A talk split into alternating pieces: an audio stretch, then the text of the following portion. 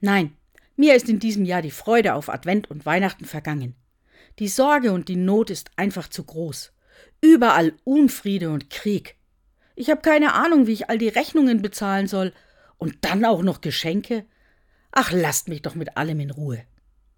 Als Maria, die Mutter Gottes, erfahren hat, dass sie schwanger war und den Messias unter ihrem Herzen trug, den, von dem man sich nach alten Vorhersagen Frieden erhoffte, betete sie einen Psalm. Einige Sätze daraus lauten Meine Seele erhebt den Herrn, denn er hat Großes an mir getan. Er stößt die Gewaltigen vom Thron und erhebt die Niedrigen.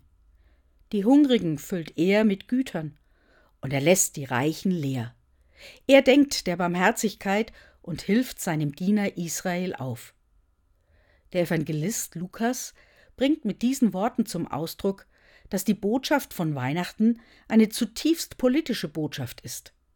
Gott kommt auf die Erde und will die Lebensverhältnisse ändern, so dass das Leben für alle in Würde, Freiheit und Frieden möglich ist.